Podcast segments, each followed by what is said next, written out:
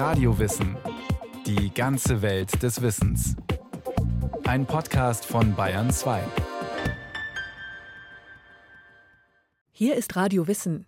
Schneewittchens Lippen waren rot wie Blut und ihre Haare schwarz wie Ebenholz. Jedes Kind kann sich diese Farbe vorstellen. Aber wie viele Erwachsene wissen, was das für Bäume sind, die Ebenholz liefern? Immerhin eins der kostbarsten Edelhölzer der Welt, und zwar schon seit sehr, sehr langer Zeit.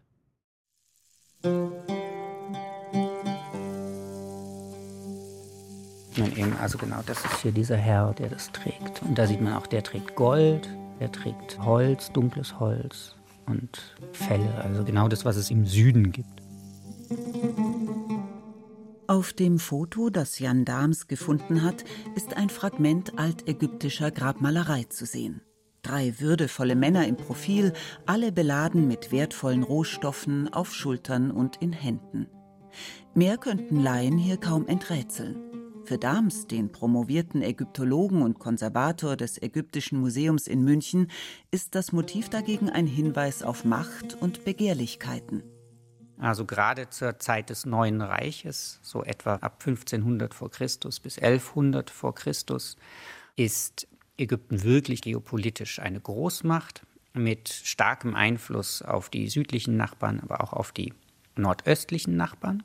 Und aus dieser Zeit stammen sehr viele Darstellungen von sogenannten Tributszügen. Das sind also Objekte, die von diesen Ländern an den ägyptischen König geliefert werden. Und da gibt es auch Darstellungen von Personen, die dunkles Holz aus dem Süden herantragen, sprich Ebenholz. Ebenholz dürfte demnach schon vor 3500 Jahren hoch begehrt gewesen sein. Es steht auf einer Stufe mit so luxuriösen Gütern wie Edelsteinen, Gold oder exotischen Fellen. Ebenholz, das ist eben ein ganz klassisches Importprodukt. Da versucht man sich dann über die Kontrolle des Landes, sprich Nubien, direkten Zugriff auf diese Ressource zu verschaffen. Also Ebenholz spielt eine wichtige Rolle im alten Ägypten, das einfach als ein besonders qualitätvolles und auch schönes Holz genutzt wurde. Ägypten war schon immer ein Land ohne größere Nutzwälder und von Beginn an angewiesen auf Holzimporte. Trotzdem gibt es viele altägyptische Darstellungen von Männern bei Sägearbeiten, Schnitzarbeiten, sogar bei Drechselarbeiten. Ägypter haben auf kunstvollste Weise Holz bearbeitet. Auch aus Ebenholz ist vieles überliefert. Kleine Sitzmöbel, Kästchen, rundplastische Statuetten und viel für den Kosmetikbereich. So Luxusgegenstände, wie wir sagen, die kleine Gefäße, in denen Schminke, Salbe aufbewahrt wurde, feine Schminkstäbchen, mit denen man sich eben entsprechend die Schminke auftragen konnte. Auch so Objekte wie Kämme oder Salblöffel, mit denen man die Salbe eben dann entnommen hat. Dass Ebenholz nicht irgendein Material war, sondern als kostbar galt, ist für Jan Dahms eindeutig. Das sieht man allein an den Gegenständen, die eben typischerweise zu der Ausstattung der Elite gehören. Gerade auch Stühle, also das Sitzen, Thronen, das ist etwas, was vornehmen Personen vorbehalten ist. Und da spielt der Preis, die Wertigkeit, die Exotik auch ganz klar eine Rolle. Das ist ein Luxusgegenstand, ein Prestigeobjekt. Neben der tatsächlichen Qualität des Holzes. Also es ist ja ein Holz, was sehr hart ist und dann aber in der Bearbeitung auch ein sehr schönes Produkt zeigt. Geliefert wurde ägyptischen Handwerkern das tiefschwarze Ebenholz in handlichen Portionen. In fernen Urwäldern mussten entsprechende Bäume erst einmal gefunden werden. Von außen sind die Bäume natürlich nicht schwarz. Die sehen ziemlich so aus, wie man sich einen Baum vorstellt. Die haben außen eine normale, hellbraune, gräuliche Rinde, aber sie sind nicht pechschwarz. Also ich erkenne das schwarze Holz erst, wenn ich den Baum umgesägt habe. Wer so einen Baum finden will, muss keinen Urwaldriesen suchen, sagt Michael Risse. Er ist promovierter Holzwissenschaftler an der TU München. Man muss sich natürlich erstmal vorstellen, wo stehen wir denn eigentlich? Also wir stehen tendenziell natürlich in einem sehr dichten Tropenwald, der vollständig zugewachsen ist. Und dort finden wir dann eben einen relativ schlanken Stamm vor uns, der dann eben 20, 25 Meter in die Höhe geht. Und oben auf den letzten Metern finden wir dann entsprechend die Krone. Also es ist jetzt kein weit ausladender Baum mit einer wahnsinnig großen ausladenden Krone. Eher hat so ein Baum eine Pinselkrone, wie Bäume sie im dichten Wald bilden. Ebenholzlieferanten gehören zu den kleineren bis mittelgroßen Bäumen, ähnlich groß wie Birken. Laubbäume sind es, mit kugelrunden Früchten, manche groß wie die orangefarbene Kaki-Frucht, andere sehr viel kleiner. Genauer will der Holzwissenschaftler sich da nicht festlegen. Es gibt natürlich nicht diesen einen Ebenholzbaum, sondern wir haben eine größere Zahl an Holzarten, die das Ebenholz liefern können, aus der Gattung Diosporus mit mehr als 700 beschriebenen Arten, die in den gesamten tropischen Regionen verbreitet sind. Dort finden wir überall Vertreter der sogenannten Ebenhölzer.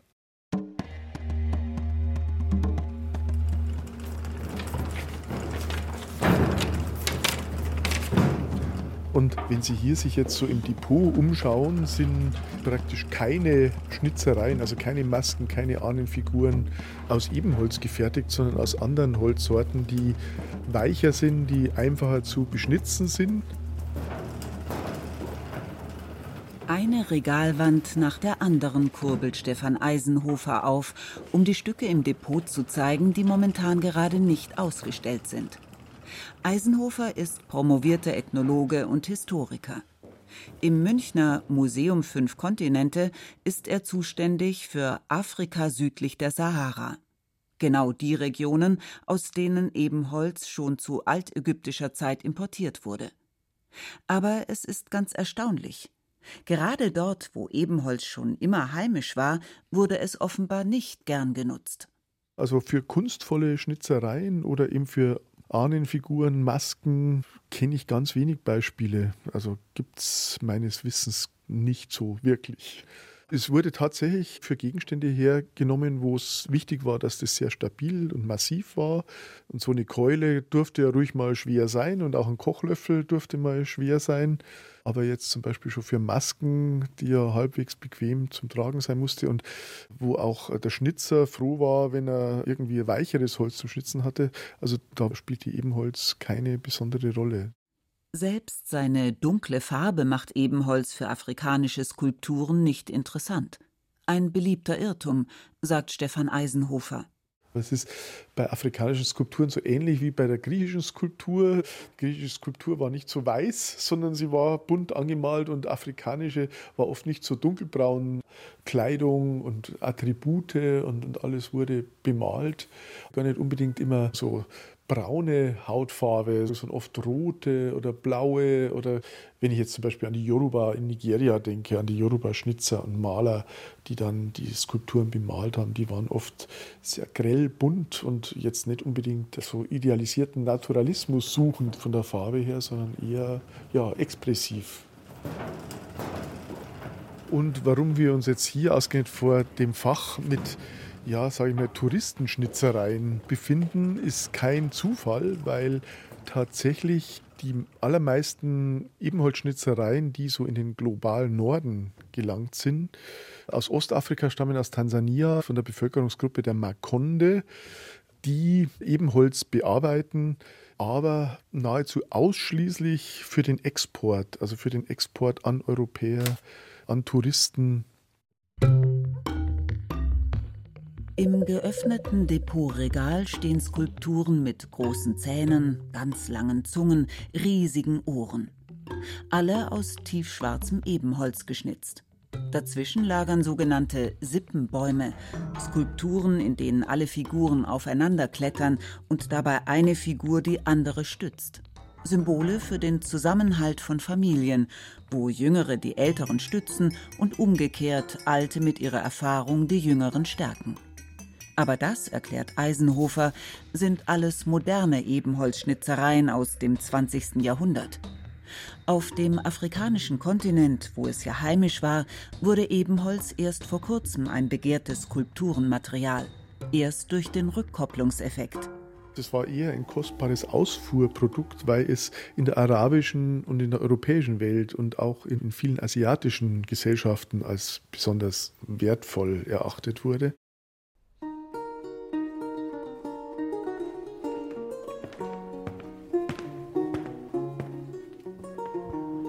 Auch wir haben in der Residenz Spieltische und Kabinettschränke, die mit Ebenholz und Elfenbein und Email und Perlmutteinlagen sehr reich versehen sind, die alle sozusagen damit spielen, dass der Besitzer, also der Fürst, Zugriff auf diese exotischen Stoffe vom anderen Ende der Welt hat. Das andere Ende der Welt mit all seinen Schätzen rückte im 16. und 17. Jahrhundert näher an Europa heran als sich die Portugiesen neue Kolonien eroberten und die europäische Seefahrt dadurch neue Handelswege rund um die Südspitze Afrikas gewann. Exotische Waren kamen seitdem von weit entfernten Küsten und sogar aus Indien. Christian Queitsch, promovierter Kunsthistoriker und Museumskonservator am Münchner Residenzmuseum, meint, damals begann die Ebenholzmode in Europa. Die Kargheit mittelalterlicher Burgen war passé. Was nun anbrach, war die größte Zeit in der Geschichte europäischer Möbel. Das hat mit dem Repräsentationswillen der Elite zu tun, die diese Stücke jetzt weniger zum Benutzen anschafft, sondern um sie Besuchern, Diplomaten, hochrangigen Gästen zu präsentieren und gewissermaßen seinen Überbietungs- und Neidwettbewerb da vom Zaun treten. Der Wunsch zu beeindrucken ist auch am prächtigen Hauptaltar in der sogenannten Reichenkapelle in der Münchner Residenz nicht zu übersehen. Aus schwarzem Ebenholz leuchtet Besuchern viel helles Silber entgegen. 1607 wurde der Altar geweiht.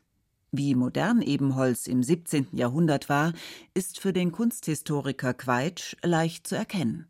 Das sehen Sie vor allem an der vergleichsweise verschwenderischen Verwendung. Sie sehen hier in der Kapelle nicht allein den Altar, sondern eine Art gläsernen Schrein, in dem die hochberühmte Reliquiensammlung im 17. Jahrhundert verwahrt wurde und ihr gegenüber eine mit Miniaturmalereien auf Elfenbein, mit Edelsteinen und Emails reich verzierte Prunkorgel mit silbernen Pfeifen, die ebenfalls das Korpus aus Ebenholz besitzt und der Kontrast zwischen tiefschwarzem Ebenholz und bunten Edelsteinen und Edelmetallen in der Möbelmode passte perfekt zum höfischen Kostüm. Das war in der Renaissance längst nicht mehr so bunt wie im Mittelalter. Auch dort ist es so, dass die Aristokratie spätestens ab der Mitte des 17. Jahrhunderts eigentlich gleichförmig in Schwarz gekleidet ist und darauf einzelne goldene Accessoires oder farbige Stickereien sich dann ganz betont abheben, dass aber eben dieses dunkle Schwarze auch für Würde, für Dignität steht und deswegen allumfassend getragen wird.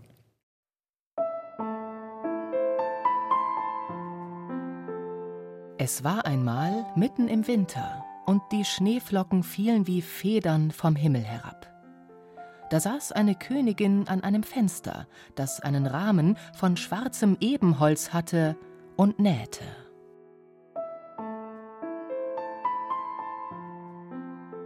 Sogar in Märchen taucht Ebenholz nun in Deutschland auf, die von den Gebrüdern Grimm Anfang des 19. Jahrhunderts gesammelt und herausgegeben wurden. Ebenholz war in Europa zum Sinnbild für Kostbarkeit geworden. Und dieses Märchen kennt heute noch jedes Kind. Und wie sie so nähte und nach dem Schnee aufblickte, stach sie sich mit der Nadel in den Finger, und es fielen drei Tropfen Blut in den Schnee. Und weil das Rote im weißen Schnee so schön aussah, dachte sie bei sich, Ach, hätte ich ein Kind, so weiß wie Schnee, so rot wie Blut und so schwarz wie das Holz an dem Rahmen. Wir alle wissen, wie das Kind heißt, das die Königin kurz darauf zur Welt bringt. Sogar die Farbe vom Haar des Mädchens könnten wir auf Anhieb beschreiben. Wie aber kommt das Ebenholz selbst zu seiner schwarzen Färbung? Von den 700 Diospyros-Arten können immerhin 40 bis 50 Arten dunkles Holz bilden, auch mal schwarzes, das Schneewittchen-Ebenholz, wenn man so möchte. Sie können, müssen aber nicht, betont Michael Risse und gibt einen kleinen Einblick in ihre Holzanatomie. Die Ebenhölzer gehören zu den verkernenden Holzarten. Das heißt, es ist genetisch fixiert, dass sie ab einem gewissen Alter einen solchen Farbkern ausbilden. Genauso wie bei der Eiche, genauso wie bei der Kiefer, genauso wie bei der Lerche zum Beispiel. Die werden nicht schwarz, aber sie bilden einen Farbkern. Und die Ebenhölzer bilden halt eben einen dunklen Farbkern, dunkelbraun, vielleicht manchmal schwarz. Und das ist also ein genetisch fixierter Prozess und es kommt eben zu einer Umwandlung der chemischen Inhaltsstoffe des Holzes. Das heißt, der bildet einen Cocktail an organischen Substanzen, die eingelagert werden, sowohl in die Zellwand als auch, und das ist das Besondere dann bei den Ebenhölzern, dass sie vollständig ihre Zellen, also das Zellinnere, ausfüllen mit diesem Farbstoff. Auf diese Weise kann Ebenholz so tiefschwarz werden, dass sogar unter dem Mikroskop vor lauter Farbstoff kaum Zellstrukturen erkennbar sind. Aber dieser Prozess der schwarzen Verkernung findet nur im Kern eines Baumstammes statt. Der Bereich drumherum ist aus Splintholz, das gelblich bleibt. Das schwarze Holz ist also gut versteckt. Und hinzu kommt natürlich, dass es ein Holz ist, das extrem hart ist. Wir haben eine sehr hohe Dichte, die so hoch ist, dass das Ebenholz auch nicht mehr schwimmt im Wasser, sondern untergeht. Wirklich ungewöhnlich für Holz. Hinzu kommt noch eine Eigenschaft, die schon der Name nahelegt. Ebenholz kann so bearbeitet werden, dass es eine extrem glatte, eine ebene Fläche bekommt. Für einen Holzanatom ganz klar, das geht nur, weil dieses Holz extrem feinporig aufgebaut ist. Die Wasserleitungsbahnen, die Gefäße, die sind ja im Kernholz aufgefüllt eben mit den Farbstoffen. Und dadurch habe ich, wenn ich das Holz aufschneide, wo ich dann eigentlich die Gefäße fühlen könnte, habe ich durch diese zugesetzten Gefäße eine sehr glatte Oberfläche. Und dadurch erziele ich ja eine fast metallische Oberfläche, die so bei den anderen Arten gar nicht zu erzielen ist. Und das macht es natürlich so besonders.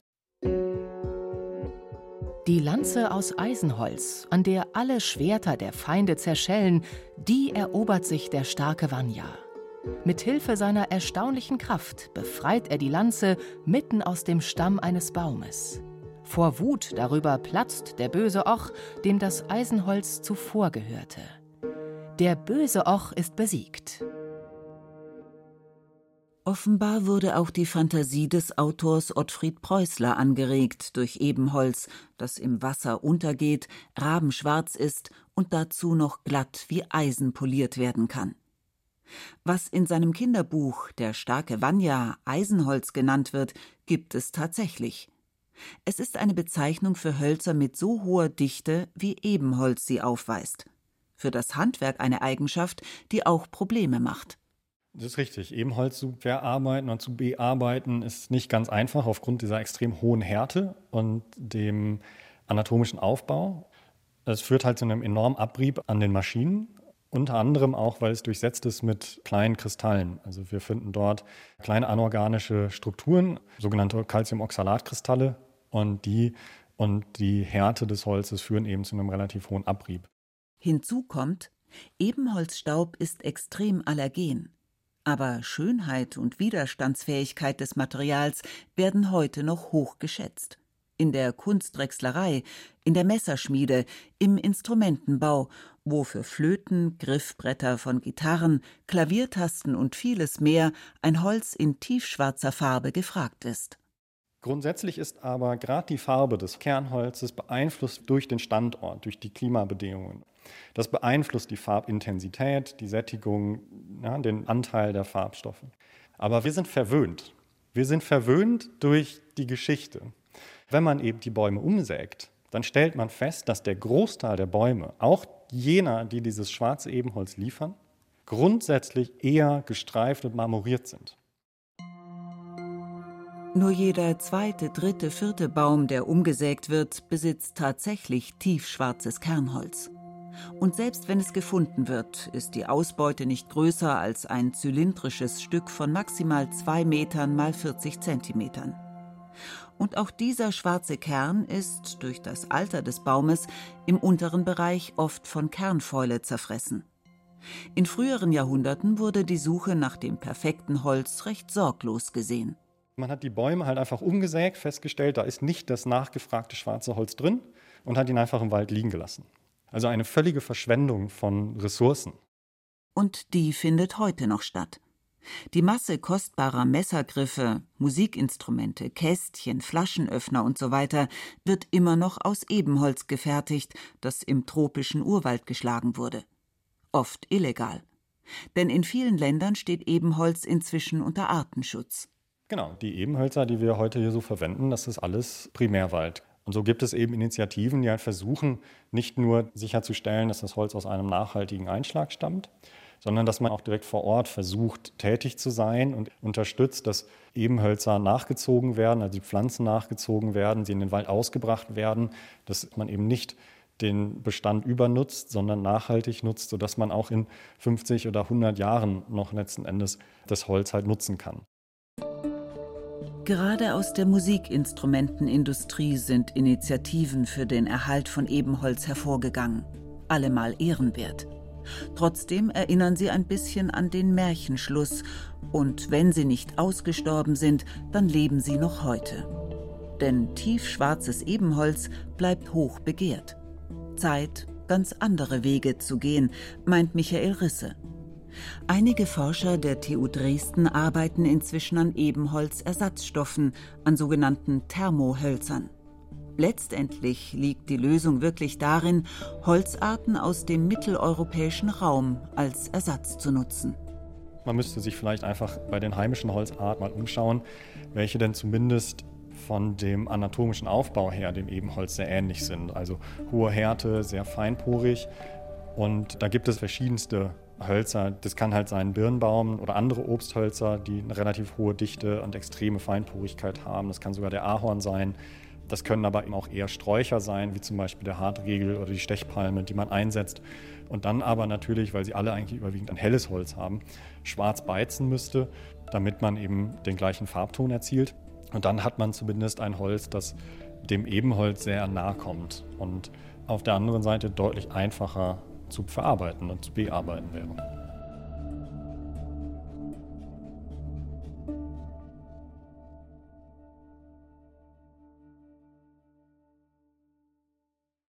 Die Faszination für Ebenholz und seine kulturelle Bedeutung hat Anja Mösing beschrieben. Ganz anders beschaffen, aber genauso interessant ist das Zirbenholz. Hörtipp im Radiowissen Podcast Die Zirbelkiefer, ein Baum des Hochgebirges. Viel Spaß beim Hören.